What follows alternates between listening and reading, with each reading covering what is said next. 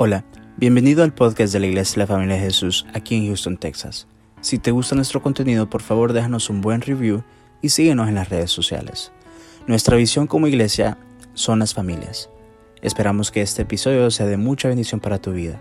Somos tu familia. Predicando el libro Apocalipsis, hoy vamos a predicar eh, tiene relación con el libro Apocalipsis, no es el libro Apocalipsis, en Mateo capítulo 25, la parábola de las diez vírgenes. El tema es la venida del novio. Vamos a leer del 25 del verso 1, el Mateo 25 verso 1 dice, entonces el reino de los cielos será semejante a diez vírgenes que tomando su lámpara salieron a recibir al esposo. Cuando dice semejante, significa que es la forma como el sistema del reino de los cielos funciona. Amén. Hágalo de, véalo de esta manera. Cuando usted va a sacar una licencia de conducir, usted va al DMV a sacar la licencia. Entonces tiene que tener cierta edad, cumplir ciertos requisitos, a pasar el examen, tanto de conducir como de escrito. Que es la manera, el sistema como está diseñado para usted obtener la licencia de conducir. Entonces el Señor está diciendo aquí, esto es semejante, o sea, cómo funciona el sistema de los reinos de los cielos para lo que Él va a hablar, que está hablando de la segunda venida. Y dice el verso 2, cinco de ellas eran prudentes y cinco insensatas. Las insensatas tomando sus lámparas no tomaron consigo aceite. Diga el que le está a la par, aceite. Mas las prudentes tomaron aceite en sus vasijas, juntamente con sus lámparas. Y tardándose el esposo, cabecearon y todas se durmieron. Y a la medianoche se oyó un clamor. Aquí viene el esposo. Salí a recibirle. Entonces todas aquellas vírgenes se levantaron y arreglaron sus lámparas. Y las insensatas dijeron a las prudentes, danos de vuestro aceite porque vuestras lámparas se apagan. Mas las prudentes respondieron diciendo, y qué malas las, las otras vírgenes, no les quisieron compartir. Dice, para que no nos falte a nosotras y a vosotros, y más bien a los que venden, y comprar para vosotras mismas. Pero mientras ellas iban a comprar, vino el esposo. Y las que estaban preparadas entraron con él a las bodas. Y se cerró la puerta. Después vinieron también las otras vírgenes diciendo, Señor, Señor, ábrenos. Mas él respondiendo dijo, de cierto, de cierto os digo que no os conozco. ¿Verdad? Pues porque no sabéis el día ni la hora en que el Hijo del Hombre ha de venir. Amén. O sea, el Señor estaba hablando en el contexto este, justamente unas horas antes de que él fuera eh, llevado a la cruz, unas horas antes que fuera apresado para pasar toda la, eh, pasión de, que nosotros conocemos del sufrimiento de nuestro Señor Jesucristo y morir. Entonces, unas horas antes, justamente antes de, él morir, eh, dar una enseñanza, podríamos haber pensado que iba a dar cualquier otra enseñanza, pero no, habló de su segunda venida. ¿Por qué? Porque el que él iba a morir significaba, como está profetizado, que también él iba a morir, pero él va a regresar. Está profetizado más de 300 profecías de que en la primera venida del Señor Jesucristo ya estaba profetizada y las tres, más de las 300 profecías se cumplieron exactamente como estaba profetizado. Pues la segunda venida de nuestro Señor Jesucristo es el doble de profecías de lo que había en la primera. Eso significa que si se cumplieron las primeras 300 y tantas, exactamente como él iba a venir a la primera, la segunda venida también se van a cumplir todas las profecías. Y el Señor estaba señalando acerca de la importancia de su segunda venida. Y en el verso 13 dice claramente, ¿verdad? Pues porque no sabéis el día ni la hora en que el Hijo del Hombre ha de venir. Pero en el capítulo anterior, en el capítulo 24, Él habla justamente de lo mismo. Tres veces menciona la importancia de estar vigilante porque no se sabe la hora ni el día que Él va a venir. Miren el verso 36 dice, pero en cuanto al día y la hora nadie lo sabe, ni siquiera los ángeles en el cielo, ni el Hijo, sino el Padre. Al versículo 42 vuelve a decir, por lo tanto manténganse despiertos porque no saben qué día vendrá su Señor. Y luego en el 44 vuelve a repetir, porque por eso también ustedes deben estar preparados, porque el Hijo del Hombre vendrá cuando menos lo espere. Cuando el Señor repite algo en un contexto es porque tiene una gran importancia para nosotros. Hermanos, no hay mejor tiempo para entender que la venida del Señor está cerca. Nadie sabe la hora, el momento exacto que el Señor va a venir, pero a través de los tiempos el Señor dijo, todas estas señales las doy para que ustedes sepan de cuánto es el tiempo cerca que el Señor va a venir. Entonces hoy podemos entender claramente que estamos viviendo esos tiempos, estamos cerca de la venida del Señor. Entonces por eso traigo esta parábola, porque esta parábola nos enseña cosas maravillosas que nosotros podemos aprender a través de estas. Ahora, aquí está hablando en esta parábola de una boda. ¿A cuántos les gustan las bodas? A todos nos gustan las bodas, ¿sí o no? A mí me encantan las bodas, porque hay felicidad, hay contentamiento cuando se van a casar. Y todas las miradas está en la novia, ¿sí o no? ¿Verdad? Yo he ido a bodas hermosas y todo el mundo está viendo cómo va a venir la novia. Y cuando eh, entra primero el novio con su madre y, luego eh, todo el mundo está esperando la entrada de la novia. Los ojos están en la novia. Cuando entra la novia, empieza el, piano a tocar o la música de la entrada de la novia.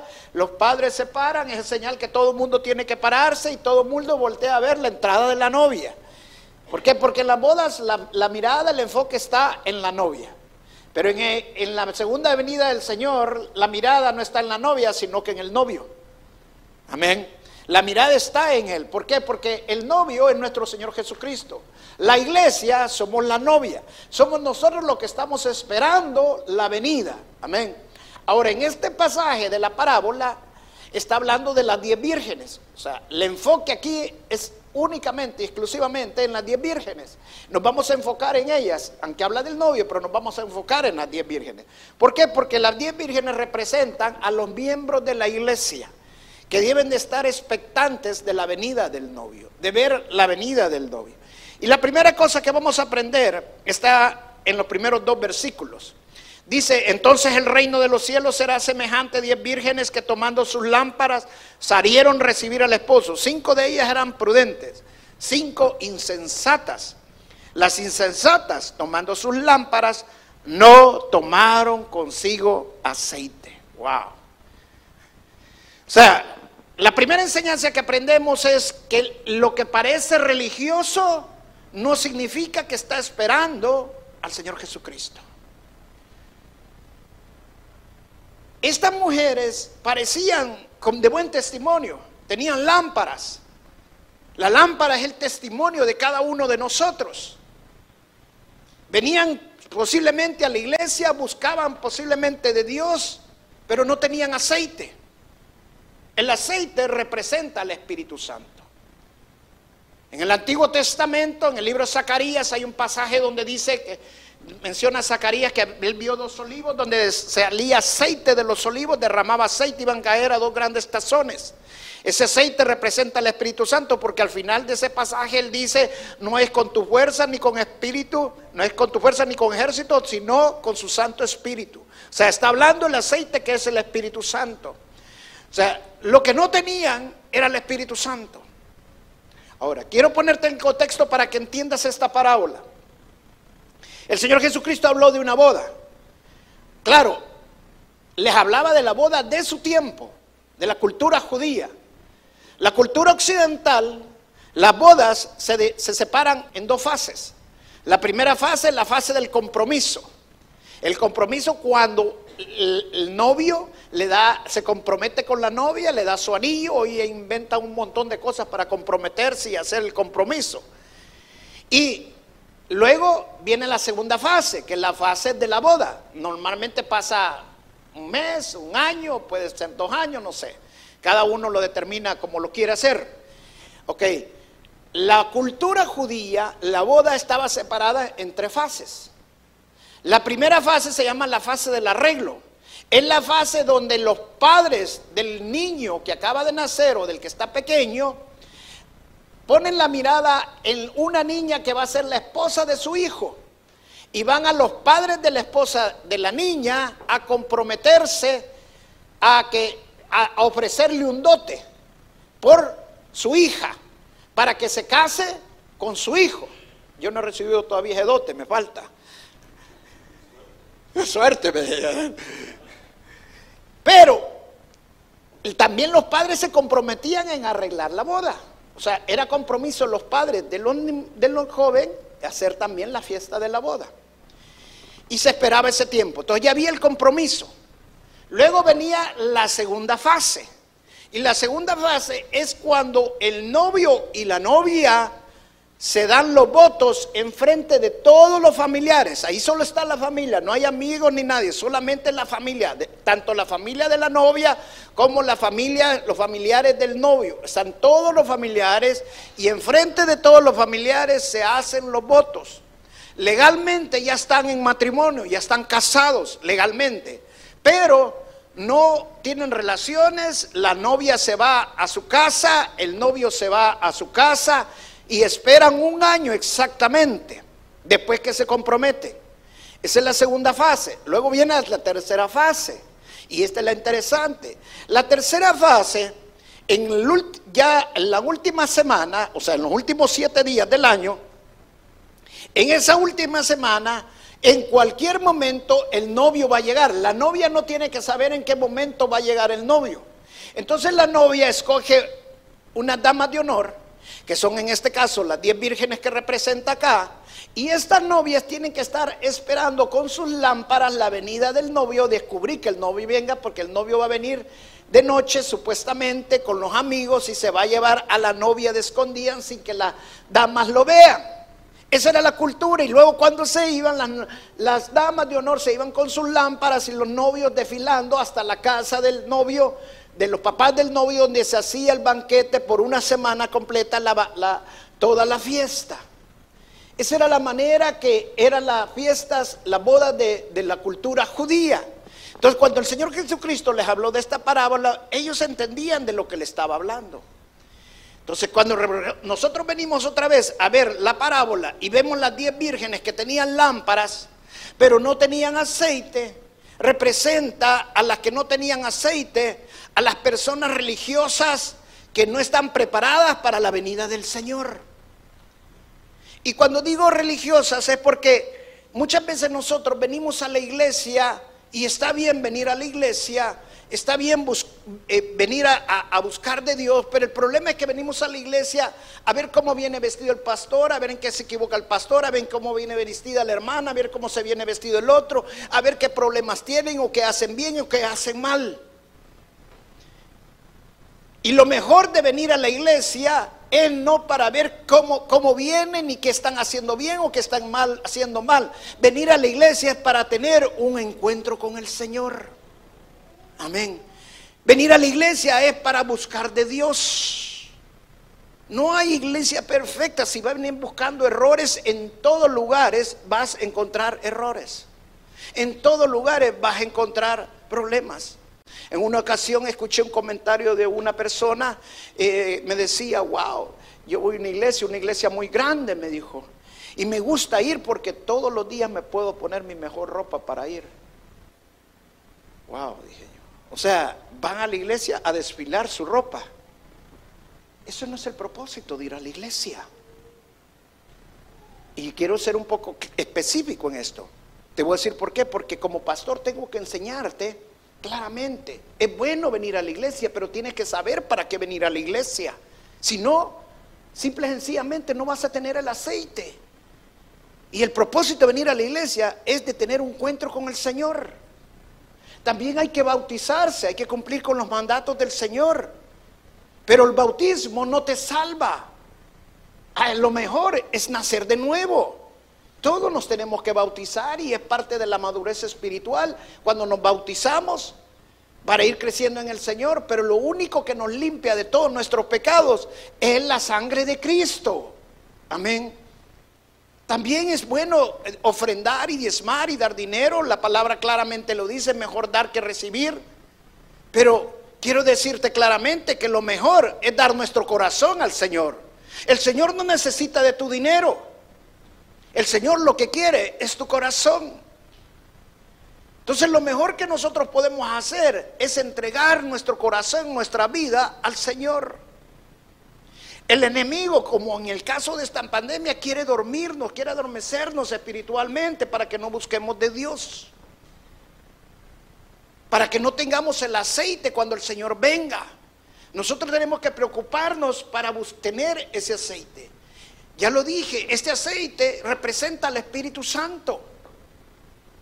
Vente a llenar del Señor, vente a llenar del Espíritu Santo, ven a buscar del Señor. Amén. La segunda cosa que aprendemos de este pasaje está en el siguiente verso, está el verso 6. En el verso 6 dice, y a la medianoche se oyó un clamor, aquí viene el esposo, salí a recibirles. Entonces todas aquellas vírgenes se levantaron y arreglaron sus lámparas. Y las insensatas dijeron a las prudentes, danos de vuestro aceite porque nuestras lámparas se apagan. Mas las prudentes respondieron diciendo, para que no nos falte a nosotras y a vosotras, y más bien a los que venden, y comprar para vosotras mismas. Amén. O sea, la segunda cosa, claramente, aquí no está hablando de un aceite físicamente, aquí está hablando del Espíritu Santo. No tenían aceite, no tenían al Espíritu Santo. Entonces, no puedes vivir la fe de otra persona. Tienes que expresar tu propia fe. Amén. Hermano, yo te puedo enseñar, te puedo ministrar, la palabra de Dios, te puedo ministrar y enseñarte acerca de la fe, pero sos tú quien abres tu corazón a recibir y a creer en la palabra de Dios. Si nosotros no recibimos de la palabra de Dios, no vamos a crecer en el Señor. No vamos a creer en la palabra de Dios. He estado predicando acerca del Apocalipsis y mucha gente no cree en las cosas del Apocalipsis a pesar de que están escritas en la palabra de Dios y es la palabra misma del Señor y no lo creen. ¿Por qué? Porque no tienen fe. Hay cosas que nosotros no las entendemos en la palabra de Dios y la única manera que las vamos a entender es por medio de entender la de creerlas a las palabras de Dios. Y muchas cosas no las voy a entender, pero las creo. Sé lo que el Señor está diciendo. No podemos vivir la fe de otra persona. Yo tengo la gracia de Dios, pero yo no te, puedo impartir la gracia de Dios. Cada uno de nosotros debemos de recibir la gracia de Dios por nosotros mismos. Estas mujeres no tenían aceite. Parece duro, difícil cuando las otras le dijeron, no, no te vamos a dar aceite, vayan ustedes a comprar. Era la medianoche, ¿se imaginan ustedes? Pregúntense, ¿a dónde les van a vender a la medianoche? O sea, lo que nos está diciendo el Señor es que nos preparemos. Por eso les mencioné al principio, cuatro veces dijo el Señor, estén preparados porque el día y la hora no lo sabe nadie. Amén. Mejor preparémonos para la venida del Señor, para el momento que Él va a venir. Porque no sabemos el día y la hora. Ahora, algo interesante que aparece en ese, en ese pasaje, dice que se durmieron, pero no se durmieron solo las cinco insensatas, se durmieron las cinco insensatas y las cinco sensatas. Pero la diferencia fue en que las cinco sensatas tenían el aceite con ellas, porque cuando ellas se fueron llevaban las lámparas y llevaban una vasija con aceite. Amén. Eso significa que nos podemos cansar en momentos, nos podemos eh, debilitar en ciertos momentos, pero si tenemos el aceite, preocupémonos que siempre tengamos el aceite del Espíritu Santo, que siempre estemos llenos de la presencia de Dios, que siempre estemos buscando del Señor. Amén. Esa es la importancia que nosotros tenemos que entender de buscar siempre del Señor. Ahora, la tercera cosa está en el verso 10. Dice, pero mientras ellas iban a comprar, vino el esposo y las que estaban preparadas entraron con él a las bodas y se cerró la puerta. O sea, la tercera cosa que aprendemos aquí es que la oportunidad de seguir a Cristo se va a cerrar un tiempo la puerta y ya no se va a abrir. Hermano, entiende esto. Estamos en el tiempo de la gracia y la puerta está abierta ahorita, pero va a llegar un momento que la puerta se va a cerrar. Me recuerdo en una ocasión, íbamos en un vuelo y llegamos al aeropuerto, un aeropuerto muy grandísimo, y el avión iba atrasado. Y nosotros, wow, y, íbamos hasta bien atrás del avión. Y dijimos, todo lo que sale la gente, y bueno, fue un caos. Salimos, gracias a Dios, empezamos a correr, no estaba en la misma terminal donde nosotros aterrizamos, estaba en otra terminal, bueno, bueno, fue un caos la cosa.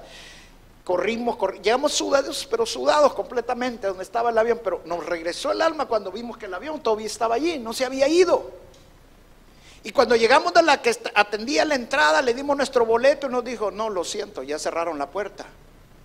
Le dijimos, sí, pero ahí está el avión todavía, nos pueden abordar. No dijo, hay una regla de la FAA que una vez se cierra la puerta ya no se puede abrir. Wow. ¿Sabes que así no puede pasar a nosotros, a muchos cristianos que no entiendan que la puerta todavía está abierta? Pero el Señor nos está diciendo que estemos vigilantes porque un momento la puerta se va a cerrar. Hermanos, entiéndenlo. Y la razón de que estaba aplicando el libro de Apocalipsis no es para entrar en un morbo de lo que viene. Es para que entendamos que todas las cosas que están sucediendo son simples, sencillamente señales de que estamos simple sencillamente en dolores de parto. Como el Señor dijo, porque su venida está pronto. Y Él dijo claramente, el día y la hora nadie lo sabe. Pero estén preparados, iglesia. Estemos preparados con el aceite. Un hermano me hablaba en esta semana la semana pasada, perdón, que tenía tiempo de no venir a la iglesia y, cuando platicábamos de un problema serio que tenía y me dice, mire pastor, se me cayeron dos trabajadores y uno está en cuidados intensivos. le digo, oremos, Dios va a hacer un milagro. Y justamente oramos en ese momento, justamente oramos. Y Dios hizo el milagro. En la tarde me estaba hablando, pastor, todo está bien, gracias a Dios, ha salió y todo. Y yo le digo, hermano, ¿no crees que Dios te está hablando? ¿Saben por qué? Porque Dios nos ama. Y usted no va a querer que su hijo no entre a la boda, usted quiere que su hijo entre a la boda. Pues no nos durmamos, estemos preparados, tengamos el aceite para la venida del Señor. Dios nos habla de alguna manera u otra para que entendamos que tenemos que seguirlo buscando continuamente, que tenemos que estar con Él. Amén no como una religión más, sino de venirnos a llenar verdaderamente de la presencia del Señor, de venir a buscar de Él. Yo no puedo vivir la fe que está viviendo el pastor Miguel, que está viviendo otro hermano. Usted no puede vivir mi fe. Cada uno de nosotros tenemos que vivir nuestra fe, cada uno de nosotros tenemos que vivir la presencia de Dios. Y es hermoso cuando tú empiezas a aprender a vivir en la presencia de Dios continuamente, pensando en Él continuamente, cantando salmos y alabanzas continuamente. Yo leo, yo escucho el devocional de Nicky Gamble y me encantan las oraciones que Nicky, hace. Y, y, ya le he dicho al Señor, Señor, yo quiero orar como Nicky ora. Y un día el Señor me dijo, tú tienes que vivir tu fe y no la fe de Nicky. Porque es la verdad. Cada uno de nosotros somos especiales para el Señor y Él quiere una comunión, Él quiere una relación personal con cada uno de nosotros. Amén. Es tu decisión lo que tú tomes, pero la puerta se va a cerrar. Hay tiempo todavía, la puerta aún está abierta, hermanos. No nos durmamos. Amén. La última cosa que voy a enseñar está en el versículo 11 y el versículo 12. Dice la palabra de Dios. Después vinieron también las otras vírgenes diciendo, Señor, Señor, ábrenos. Mas él le respondió, él respondiendo dijo, de cierto, de cierto os digo que no os conozco. Wow, las parábolas del Señor terminan siempre con una forma bien impactante.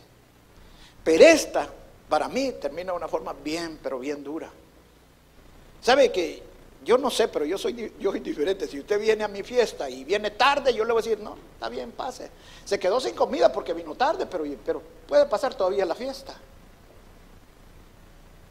Pero sabe que Dios tiene un plan maravilloso para todos y cada uno de nosotros. Pero Él tiene un tiempo para todo. Amén. Él tiene un tiempo que el Señor está preparando.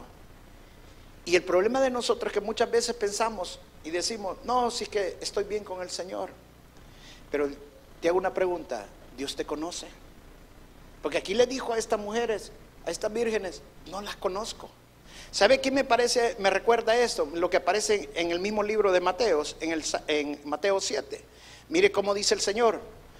No todo el que me dice, Señor, Señor, entrará en el reino de los cielos, sino el que hace la voluntad de mi Padre que está en los cielos. Muchos me dirán en aquel día, Señor, Señor, ¿no profetizamos en tu nombre? ¿Y en tu nombre echamos fuera demonios? ¿Y en tu nombre hicimos muchos milagros? Y entonces les declararé, nunca os conocí, apartados de mí, hacedores de maldad. Wow. Sí, hombres que habían hecho milagros en el nombre del Señor. Hombres que profetizaron en el nombre del Señor. Hay un pasaje en el libro de Hebreos que a mí siempre me ha llamado la atención. Dicen Hebreos, hombres que probaron del Espíritu Santo que probaron la delicia del don del Espíritu Santo. Wow. Así son estos hombres. Hay hermanos, hay cristianos que se conforman únicamente con una probadita del Espíritu Santo. ¿Sabe qué significa eso? Que el Espíritu Santo nos va a dar de probar de Él. Cuando yo voy a los moles o voy así a las ferias, ¿No se ha fijado usted que cuando usted pasa por algún lugar de una comida, siempre le ofrecen a uno una probadita de algo? ¿Ah? ¿Para qué cree que le ofrecen una probadita de algo? Siempre me ofrecen el, me gusta la comida china, va. Y me acerco donde están regalando de la comida china, probar el pollito, probar el, lo que están dando. Y empiezo a probar por todos lados. Hay veces voy al San y pruebo y ya salgo comido, ya sin gastar ni cinco. Pero ¿para qué cree que nos dan esa probadita? Porque no he, comprado nada para comer allí, pero llevo un montón de paquetes que ya compré, de lo que me fueron dando de probar. ¿Por qué? Porque usted termina, está ahí un estudio, que una vez usted prueba, el 80% de la gente que prueba termina, termina comprando. La clave de, de el marketing es que usted lo pruebe. Si usted no lo prueba, no va a comprar. La clave es que usted lo pruebe. Amén. Así es el Espíritu Santo con nosotros, nos da una probadita de Él. Pero muchos cristianos solo tuvieron la probadita del Espíritu Santo, pero no se llenaron del Espíritu Santo no fueron llenos del Espíritu Santo. Hay cristianos que creen que porque hablan en lenguas están llenos del Espíritu Santo. Y yo te voy a decir claramente que la forma que somos llenos del Espíritu Santo y saber que estamos llenos del Espíritu Santo es a través de los frutos del Espíritu Santo. Y te lo voy a decir por qué, porque la misma palabra de Dios lo dice. Estaban con nosotros, pero no eran de nosotros. ¿Sabe por qué? Porque dice continuamente, ¿por qué? Porque los conocemos por los frutos del Espíritu Santo. O sea, para que se conozca si verdaderamente está lleno del Espíritu Santo, es tener paz cuando un mundo está en tribulaciones, es tener paciencia cuando todo es desesperante, es tener amor cuando nadie te da amor. Es tener fe cuando un mundo está angustiado y lleno de tinieblas. Es hacer cosas que el mundo no las puede hacer, pero nosotros sí las podemos hacer porque estamos llenos del Espíritu Santo. Esa es la gran diferencia entre nosotros y los del mundo. Estas vírgenes me imagino que eran mujeres que se vestían bien recatadas, pero no tenían al Espíritu Santo. Si tu vestimenta no va a venir directamente de tu corazón, de nada sirve. Si tu dinero no va a venir directamente de tu corazón, de nada sirve. Todo lo que hagas para el Señor tiene que venir de tu corazón. Muchas veces nosotros nos engañamos a nosotros mismos por las cosas que hacemos y creemos que con lo que estamos haciendo estamos bien con el Señor. Pero la palabra de Dios dice claramente que nosotros nos engañamos a nosotros mismos. Hay un dicho que dice, a todos puedes engañar, menos a vos, a, vos mismo. Pero eso no es la verdad. La palabra de Dios dice claramente que nosotros nos podemos engañar a nosotros mismos. Mira lo que dice el libro de Santiago, capítulo 1, verso 22. Dice, pero sé hacedores de la palabra y no tan solamente oidores, engañándoos a vosotros mismos. No se engañen a ustedes mismos. No seamos solamente oidores de la palabra de Dios y creyendo que con ser mente oidores estamos bien. También tenemos que ser hacedores de la palabra. Mire, Triple A hizo una encuesta y dice Triple A que recibe en el año más de 500 mil llamadas de, ayuda para gente que se ha quedado sin combustible. Ahora, yo me ponía a pensar, hermano, hace tiempo era fácil quedarse sin combustible porque solamente tenía el marcador y ni cuenta se daba cuando se le bajaba. Después empezó que se encendía una lucita cuando usted llegaba ya casi que le quedaba un galón de gasolina. Mire, yo tengo un carro que cuando le empieza a bajar la gasolina, le empieza a decir que le quedan 60 millas. Después le empieza a decir que quedan 40 millas. Cuando ya le quedan 30 millas, le habla una voz y le dice, te estás quedando sin gasolina. Y ya cuando le quedan 10 millas, le, hasta le tiembla el carro. es imperdonable que se quede sin gasolina, ¿sí o no? Pero sabe que todavía sí hay gente que se queda sin gasolina. Porque todavía después dicen, no, todavía me alcanza, todavía llego. Y cuando de repente ya no había gasolinera, se quedaron sin gasolina. Porque se engañaron a ellos mismos. Hermano, nos engañamos a nosotros mismos creyendo que todavía hay tiempo, que todavía vamos a llegar, que todavía nos alcanza. No te engañes a ti mismo. Es tiempo de que nosotros verdaderamente tengamos cambios en nuestras vidas. Es tiempo que verdaderamente nos llenemos del Espíritu Santo. Es tiempo de no estar viendo a los demás, sino que viendo la presencia de Dios, viendo al Señor Jesucristo, poniendo nuestra mirada en Él. Como decía el apóstol Pablo, he sido llamado a que he sido llamado, de tener mi mirada en mi Señor Jesús. No hay más tiempo. Termino con esta historia.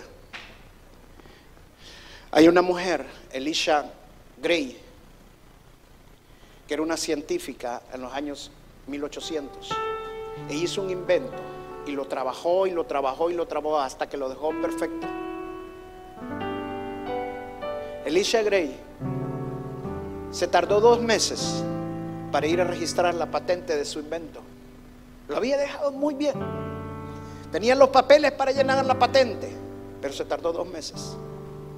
A los dos meses decidió llenar los papeles y llevarlos para registrar su patente. Cuando ella llegó al mediodía a registrar su patente, dos horas antes había llegado un maestro de escuela a registrar exactamente el mismo diseño. Otro hombre, maestro, que había estudiado, que había trabajado también en el mismo proyecto, no se habían copiado para nada, no se conocían pero había descubierto exactamente lo que Elisha Gray descubrió. Nadie conocemos a Elisha Gray, pero todos conocemos a Alexander Bell, el inventor del teléfono. Si Elisha Gray no se hubiera tardado en registrar su patente y al nomás descubrirlo lo hubiera ido a registrar, todos conociéramos a Elisha Gray y no a Alexander Bell. ¿Sabes que sí es como el Señor nos está advirtiendo a nosotros, a cada uno de nosotros, que Él viene pronto, que nadie sabe la hora ni el día.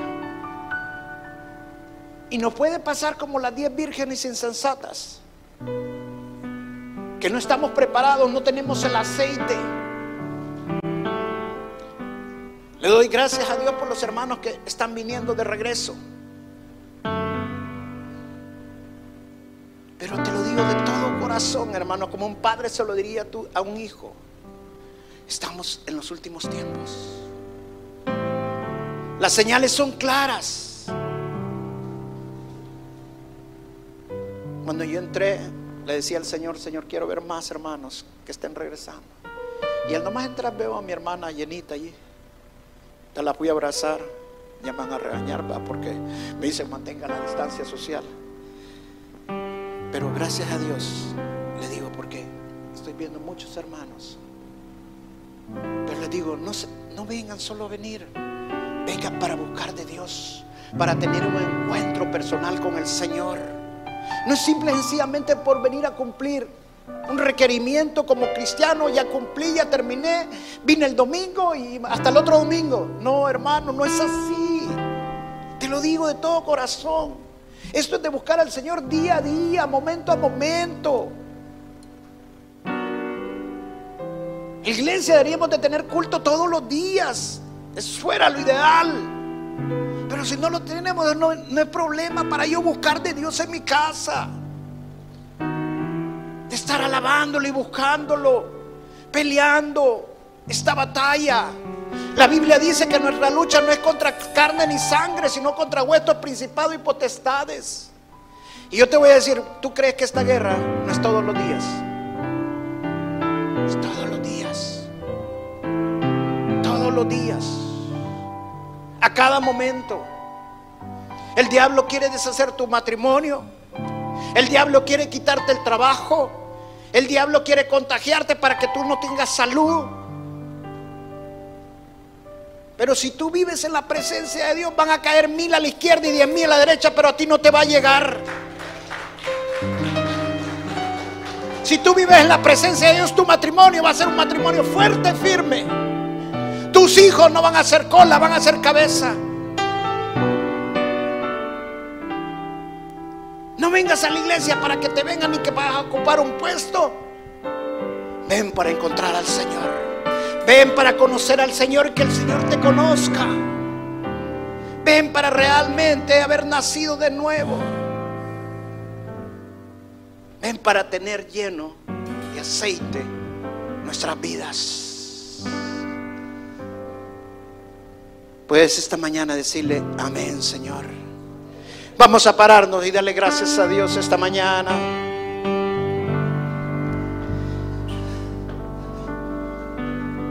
Yo quiero más.